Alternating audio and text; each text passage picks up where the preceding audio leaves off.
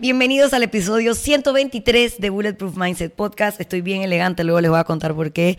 Mi nombre es Paola Carballeda y es increíble que llevamos más de 100 episodios semana a semana creando contenido, compartiendo ideas, compartiendo experiencias, compartiendo interpretaciones de lo que a ustedes les gusta en nuestros episodios. Recuerden que nos pueden escuchar en iTunes, en Spotify o en YouTube. Y lo que es súper importante, más allá de ese feedback que ustedes me escriben en mis redes, que a mí como les digo, me encanta. Siempre que puedo les respondo. Es que ustedes también compartan estos episodios en sus redes sociales para que la comunidad Bulletproof pueda seguir creciendo. Crece que crece. Hoy voy a empezar el programa contándoles por qué yo inicié haciendo este podcast, porque no sé si realmente es algo de lo que he hablado. Eh, no soy una persona que escucha podcast. Yo solamente escucho el podcast de leyendas legendarias que no tienen nada que ver con mindset, ni con deportes, ni con nada de lo que yo hago. Eh, pero es realmente el contenido que a mí me gusta. Entonces, ¿por qué alguien que no escucha podcast inició un podcast? Y realmente todo empezó porque hace como dos, tres años, ya no me acuerdo, la pandemia hace todo un poco confuso. Un diciembre yo hice una serie de videos de, para Nike sobre información que les podía servir a ustedes para alcanzar sus metas en su día a día. Esos videos tenían desde cómo sobrevivir las fiestas de diciembre, hasta qué hacer cuando la motivación desaparecía y solo te quedaba la disciplina. Y esos videos tuvieron, dije, súper buen... Eh, súper buena acogida en mis redes sociales y eran como cuatro o cinco temas, ya no recuerdo muy bien. Obviamente esos videos los hice de la mano de Álvaro, que después de todos estos años no me abandona porque ya saben que él fue el que me ayudó a aprender a editar el podcast sola. Ah, entonces, los primeros episodios fueron como esos, ese contenido que yo había hecho para mis redes, alargarlo con más información, más detalles, para que eh, como que fue la semilla que dio origen a este podcast. Y aquí estamos, 123 episodios después.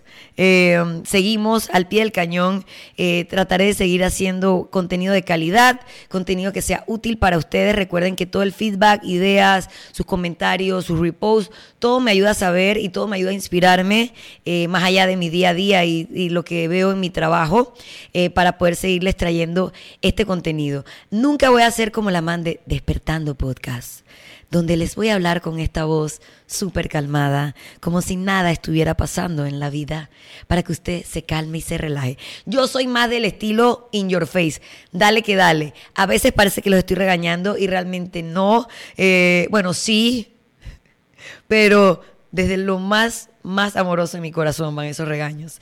Es amor y control, como dice la canción. Así que nada, eh, les doy las gracias porque me dieron la seguridad de entender que lo que yo he aprendido por mi experiencia puede ser lo que usted necesite semana a semana o algo que yo comparta sea exactamente lo que usted esté viviendo ahora y de cierta manera creo que les da como cierta tranquilidad saber que no están solos, que hay como luz al final del túnel y la verdad es que casi, casi, casi que todo tiene solución o una manera de que nosotros lo podamos sobrellevar. Y ahora sí, voy a empezar al puro estilo de Paola. Ayer hice un post en mi Instagram sobre algunas cosas que, a las que le temo. Porque además pienso que están overrated. Yo no quiero salir con nadie que monte moto y que haga pádel. Obviamente esto es un chiste, man. Si, pasa el amor de mi vida y el man hace pádel, bueno, ahí tendré que ver qué chucha hago. Pero hay cosas que están overrated. Y el pádel es una de ellas. También el CrossFit. No quiero que vengan que ese CrossFit también está overrated. O sea, ya yo eso de los games que está pasando esta semana está muy cool. Si tengo una horita extra lo veo. Pero esa vaina de estar ahí obsesivo viendo que si el man corrió en esto, que si el man hizo aquello, que si se inventaron unos nuevos saltos, eso, eso no, ya yo no tengo tiempo para eso. Está overrated.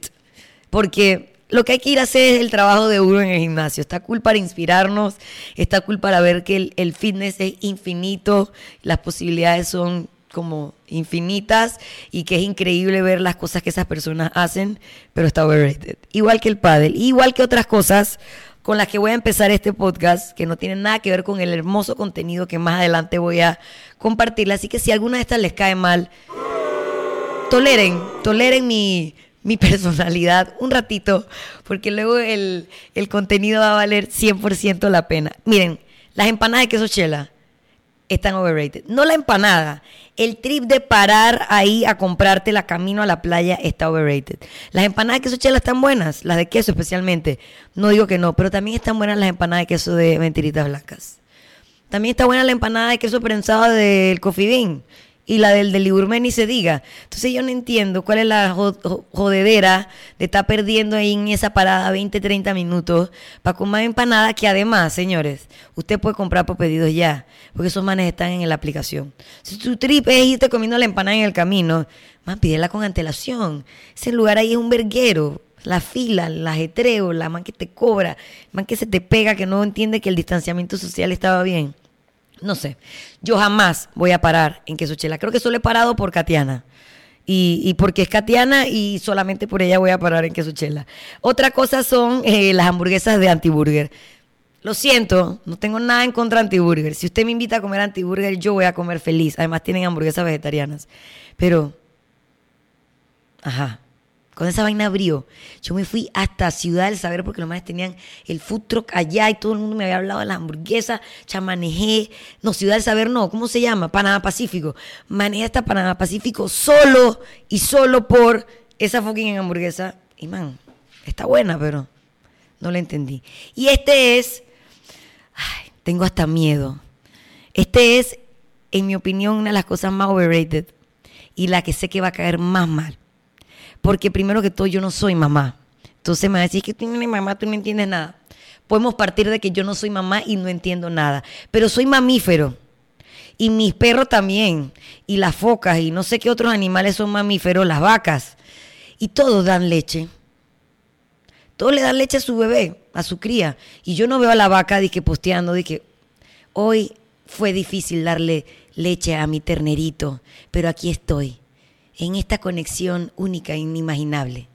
Entonces, mamás, no sé si quiero ver su pezón en mi Instagram, pero como es tu Instagram, usted puede postear lo que le dé la gana, pero yo también puedo pensar que no entiendo por qué tengo que ver su teta y su bebé pegado a ella Debe ser bello, hermoso, increíble, una conexión única, inigualable, que yo a mis 38 años no tengo idea de que eso pueda existir y tal vez por eso pienso que la lactancia está overrated. Aparte yo siento que hacen sentir a las mamaces que no pueden dar leche o pecho como creían que iban a poder como buenas mamíferas que son, las hacen sentir como ciudadanos de segunda categoría. Entonces, Digo, entiendo los beneficios, apoyo al 100% que usted le dé leche materna a su cría, porque así es como la naturaleza lo determinó. Pero bájele dos a la celebración de la lactancia. Y ya, con esto doy punto final a la cadera mal de mi podcast. Espero que no me odien mamaces, no me dejen de seguir. Me pueden escribir por qué la lactancia materna es tan increíble y que no es igual a la del becerro y a la de la foca y a la de la mamá perro y su perrito y su cachorro. Escríbame, tal vez me ayuden a entender algo, así como yo los quiero ayudar a entender algo con el contenido del día de hoy de Bulletproof Mindset Podcast. Hoy yo quiero que ustedes salgan de aquí sintiendo que hay que confiar en su proceso. ¿Y de dónde salió la inspiración? Yo tengo alumnos que entreno a diario. Todos los alumnos son diferentes unos a los otros. Raza, credo, religión, color, tamaño, fuerza, agilidad, coordinación. Todos los seres humanos somos diferentes y eso es maravilloso. Pero algo en lo que todos caen no importa si es el más fuerte, el recién llegado, el viejo lobo de mar, el rookie, lo que sea, es que hay días que se les viene el mundo abajo. Y sienten que porque tuvieron un muy mal día de entrenamiento, que ese muy mal día de entrenamiento, ya yo he explicado las miles de razones, pueden ser cosas desde cansancio, hormonas, estrés, que tus habilidades y las habilidades que requería el workout tal vez no estaban alineadas, miles de cosas por las que tuvimos un día malo, que al final sí fuimos y entrenamos, realmente no fue malo, porque le sacaste provecho. Pero se pegan en ese día malo y se quedan todo el día rumiando sobre ese día malo, me escriben sobre ese día malo y está bien que me escriban, a mí me encanta que me escriban porque yo los voy a tratar con mis palabras de hacer sentir un poco mejor y, y yo como estoy fuera de la caja, de su, de su nube negra, eh, los voy a tratar como de enfocar. Todos tenemos que tener días malos. O sea, desde Alonso Edward, que va para las Olimpiadas, o, o los manes de World Athletics, todo el mundo tiene eh, días malos. Hay un libro muy bueno que se lo recomiendo de Alexi Papas, que es una corredora, eh, creo que es gringa, pero obviamente con su apellido es medio griega, se llama Bravey En este libro ella habla de una ley que se llama, la ley de los tercios, que en fotografía también existe una ley de los tercios y es como tú compones una imagen para que la imagen quede bien. Y de cierta manera la ley de los tercios nos va a ayudar a nuestra cabeza a entender que no todos los días pueden ser buenos para que al final podamos disfrutar del proceso del entrenamiento, del proceso de la preparación para una meta. En esa ley dice que un tercio de tu entrenamiento se va a sentir bien. Puede ser de la misma sesión o puede ser de tu ciclo de entrenamiento o de tu semana. Un tercio de la semana va a estar cool. Un tercio de la semana va a estar como que, bueno, sí, estuvo bien, lo, saqué adelante. Y un tercio se va a sentir crappy. El tema y, o sea, y ese un tercio, un tercio, un tercio, un tercio brutal. Hoy estaba lista para ir a los CrossFit Games. Un tercio, hoy soy una everyday athlete. Y un tercio soy crappy athlete. Eso es lo normal. Ese es el balance. En eso está la armonía. El problema es cuando te quedes pegado mucho tiempo en una de las tres zonas. Si tú te quedas mucho tiempo en el de me siento bien y lo voy a dar todo, tu cuerpo va a explotar en algún momento.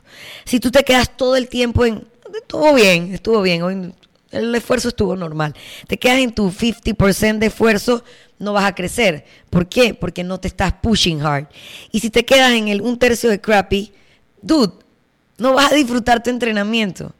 Y es lo que yo les digo. Se lo he dicho a muchos alumnos, se lo he dicho a ustedes. Si realmente ustedes sienten que solo están en el un tercio crappy todos los días, todo el tiempo, esa disciplina no es para ti.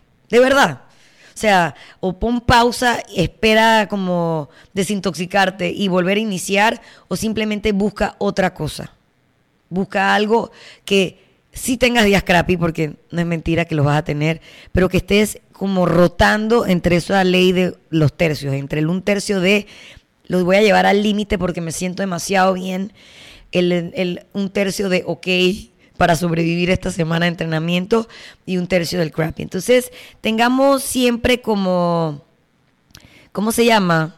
Eh, siempre tratemos de entender que vamos a estar como surfeando entre esos unos un tercios y que los días que son muy buenos son los que nos van a ayudar, nos van a empujar a través de los días malos y los días de ok son los que nos van a como que permitir hacer esto on the long run, o sea, como a la larga. Así que nada, la ley de los tercios es lo primero que ustedes necesitan entender para, para disfrutar de su proceso, ya sea una meta puntual o de su proceso en una vida fitness. El número dos es que si nos ponemos una meta, un, un deadline, una cosa muy puntual, eso va a requerir cambios en nuestro lifestyle. Tal vez no es que tienes que hacer, yo se los he dicho, no tienes que hacer los cambios radicales al día uno, no tienes que dejar de hacer todo lo que te hacía feliz, pero si tienes una meta muy grande, vamos a, voy a usar dos ejemplos de dos personas, si tienes que entender que vas a hacer cambios en tu vida. ¿Para qué tienes que entender eso? Para que luego esos cambios no se vuelvan las excusas por las que no alcanzaste la meta. Si yo le pregunté a, primero a María Andreina, que es alguien que ha hecho ejercicio toda la vida, pero recientemente cambió de su entrenamiento, que, no, que hacía para moverse, para estar activa, para verse bien, en ese momento era su prioridad, estar ripiadísima y ricacha, hizo un cambio a triatlón. Entonces ella me dijo que efectivamente ha sido muy sacrificado eh, y me dijo como los temas en los que ella ha tenido que hacer ajustes importantes, que, que marcan un antes de su vida y un después de su vida, después de haberse puesto esa meta de hacer triatlón. El primero es la alimentación. Ahora ya no es una alimentación como para verme rica, es una alimentación para no perder músculo y para el performance. Em, también Katiana que es otra persona que le pregunté porque ella, ella hace como momentos competitivos en su año de entrenamiento que nunca deja de entrenar, sí tiene como momentos donde se prepara para competencias y ahí es donde realmente hace los ajustes y el resto del año lleva una vida bastante balanceada, bastante eh, de, de, disfrute, pero también de disciplina. Entonces, ella me dice, Katiana, que cuando está más cerca de su fecha de competencia, sí hace cambios en la alimentación, elimina, por ejemplo, el alcohol. Ella es una man que se disfruta su cerveza. Pero cuando viene una competencia, eso le dice chao. Con todo lo que decirle chao al alcohol implica. También cambia o elimina alimentos que en el resto del año tal vez sí, sí comería como relajadamente, como harinas refinadas. Y obviamente todo el tema de suplementos que incluye solo cuando tiene una meta puntual. Otra cosa que María Andreina, que obviamente creo que este es el más importante cuando tienes una meta considerable, es que tienes que hacer cambios en tu schedule, en tu horario, en tu tiempo. Drax, allá. Mira. Ahora es el otro gato. Este es Drax, no es Rocket. Vamos a esperar que pase y luego hablamos del tiempo.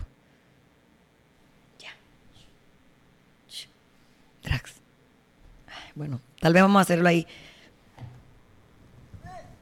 Ya. Bien, en el tiempo, dice que ahora tiene que trabajar menos horas, porque esas horas donde estaría trabajando las tiene que invertir en su entrenamiento personal para poder alcanzar ese objetivo. O sea que trabajar menos es una pérdida económica. O sea que si usted tiene un entrenamiento riguroso para prepararse para una triatlón, para un triatlón o una maratón o lo que sea que ustedes esos que hacen ton, ton, ton, les encanta y quita mucho tiempo, tienen que considerar eso. Eh, también, obviamente, tiempo para recuperarse. Necesitan siestas que normalmente un ser humano normal no haría. Entonces tú tienes que ver si tu vida te permite tener algún espacio para dormirte cinco minutos porque tienes dobles sesiones de entrenamiento o porque necesitas hacer más sesiones de movilidad, de estiramiento, como me dice Katiana. Man, cuando yo estoy compitiendo yo necesito otorgarle más tiempo a ese, a ese mobility, a ese stretching, a tal vez dormir, descansar, eh, que normalmente no haría. Obviamente dinero, porque tienes que pagarle a diferentes entrenadores para que te planeen o te planifiquen diferentes tipos de entrenamiento. Em, y como ven, hacer cambios en tu economía, tener que ajustar cosas de tu trabajo, tener que ajustar cosas de tu tiempo libre, todo eso es un gran sacrificio. Entonces yo le pregunté como dude a María Andreina, porque sonaba como que, damn la yo, man, todo ese verguero vale la pena. Y ella me respondió, suena violento, pero muy pocas personas entienden que al final, cuando tú cruzas la meta o haces el tiempo que te, que te prepara, o sea, que te programaste, o sea, eso hace que todo ese sacrificio de cuatro meses haga todo el sentido del mundo. Porque dijiste, ok, todo este verguero de cosas que yo tuve que dejar a un lado, que tuve que invertir, que tuve que gastar, dieron el resultado esperado. Y tenemos que ser muy valientes porque mm, muchas personas cuando hagamos estos cambios en nuestro lifestyle, y ser valiente es el, eh, ¿cómo se llama? Eh, la tercera cosa de la que yo les voy a hablar para que usted disfrute su proceso. Ya hablamos de la regla de los tercios, ya hablamos que, que requiere hacer cambios en tu lifestyle y ahora les voy a hablar de por qué hay que ser valiente. Y es porque durante todo ese proceso que tú vas a estar viviendo, va a haber gente que va a estar de acuerdo y va a haber gente que no va a estar de acuerdo. Va a haber gente que te va a acompañar a lo largo de ese proceso y va a haber gente que se va a bajar en alguna parada del tren y está bien. Es tu proceso, no es tu proceso con el de ellos. tú no puedes por qué recriminarle a nadie que no entienda por qué tú estás haciendo lo que estás haciendo. Entonces es muy importante tu manejo de emociones, es muy importante que seas valiente para que confíes en que lo que tú decidiste que quieres hacer es lo que es. María Andreina me lo decía, como que la gente le decía, es que tienes que, estás muy joven, tienes que vivir más tu vida. dice, yo la estoy viviendo al, demasiado al 100%. Eh, pero no es como la otra persona piensa que hay que vivir la vida. Y eso está bien. La realidad de la otra persona es otra. Y ese consejo él te lo está dando desde su realidad. Pero si tú entiendes cuál es tu realidad y tú estás feliz con esa meta y tú entiendes esos cambios en el lifestyle y tú entiendes que a, lo a la larga tus resultados médicos, eh, las endorfinas y todo va a hacer que eso valga la pena, tú vas a poder tomar ese consejo, ese comentario y no volverte loco.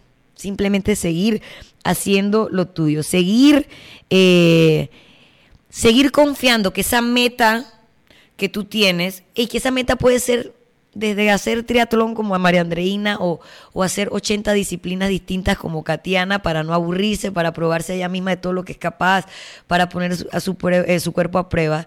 Tú tienes que confiar que sea cual sea esa meta, ese guay que siempre hemos hablado, esa va a ser la luz que va a guiar tu camino. No son los consejos de los demás, no son eh, lo que tu mamá dice que quiere que tienes que hacer, no es lo que dice tu novio cómo te tienes que ver. No. La luz de tu camino tiene que ser tu meta. Entonces, cualquier cosa que quiera apagar esa luz, que sople, que te estén soplando esa linterna, porque es una linterna esa de los tiempos de antes, como la de las películas de miedo, las de la velita. Si alguien te la quiere soplar tú, amigo, sople para otro lado. Sople para adelante. No me sople mi vela. Yo tengo mi meta clara. Tratar de ese manejo de emociones, hacerlo desde nuestra valentía y de que confiemos en que lo que estamos haciendo lo que realmente queremos hacer. Si tú no estás seguro de lo que tú estás haciendo, toda esa sopladera de velas te va a apagar la vela. Es muy fácil apagarte la vela, porque ni tú estás seguro. Así que nada, hay que estar muy, muy, muy seguros del tema. Antes de seguir al punto número cuatro, ¿verdad? Les voy a recordar que llamamos a ustedes gracias a nuestro hotel de confianza, el Hotel Milán, un hotel, un hotel ubicado en el Cangrejo Céntrico, cerca de Vía España, de Vía Argentina, de donde está el verguero cuando hacen protestas, allí el hotel está ubicado exactamente en la calle Eusebio A. Morales. Es un hotel pequeño con una atención personalizada, ambiente familiar y una excelente cafetería que, como ya les dije, no abre los domingos, pero les permite desayunos, almuerzos y cenas súper abundantes y a muy buen precio que tienen que comerse allí porque ellos no creen en el delivery. Así que nada, seguimos con el siguiente punto para que usted, señor, entienda que debe disfrutar su proceso y no para que usted entienda, sino para que usted pueda lo ayude a disfrutar su proceso. Ya hablamos de la ley de los tercios, hablamos de ser valientes, hablamos de comprometernos con esos cambios de lifestyle que van a llegar poco a poco y que realmente van a tener sentido cuando alcancemos el objetivo meta que nos hayamos propuesto. Y ahora voy a hablar del dolor. Ey, las cosas duelen. Cuando usted no está en el ok, en, la, regla de los tercios, usted está en el good, en el así, top, top, top, ese entrenamiento duele. Duele el pulmón, sientes que la cabeza va a explotar, hay gente que se le tapan los oídos, los músculos queman, duele. Entonces hay gente que no le gusta ese sentimiento. Entonces, si lo que usted hace duele y a usted no le gusta, tiene que entender que no va a crecer. Si usted va a tratar de estar evitando ese dolor, esa incomodidad, realmente allí no es donde le sale el más músculo. Allí no es donde usted se vuelve mejor en cardio. Ahí no es donde usted mejora su tiempo. Mejora en los días que está en ese dolor, en ese umbral de me voy a morir, man, en serio me voy a morir y puede empujar un poquito más allá. Entonces, tenemos que entender que el dolor eh, va a existir, que no va a ser fácil, que cruzar esas metas cuestan y entender también que, eh, uy, se me, se me enredó, se me enredó aquí el, eh, que elegir el camino fácil no nos va a llevar a la meta que queremos. El camino fácil es el ok. El día ese que, ajá, no, normal. Pero los días que realmente mejoramos son los días en que en esa loma que no queríamos subir, que sentíamos que ya teníamos que caminar, no caminamos. Sí que tenemos que entender que la gente que tú ves de que, verga, ese man sí está guapo, ese man sí está fuerte, ese man sí es rápido, ese man sí levanta peso, ese man tuvo que pasar muchos días de dolor. Igual que el que usted sintió en la bicicleta, pero él no bajó las RPM. El mismo dolor que usted sintió en el ese remando, que pensó que le iban a explotar las piernas, él también lo siente, solamente que he push through. Ella pasa, ella le da, dale que dale. Yo una vez corrí 15 kilómetros con Isa, con Isa Trainer y con Eduardo, y yo sentía que me, que, o sea, que literalmente me iba a desplomar. Y esta Isa empezó a contar una historia como unos conejos. Mientras íbamos los tres muriendo, ella empezó a hablar una vaina que de verdad no tenía ningún sentido. Y yo como que me pegué a esa historia.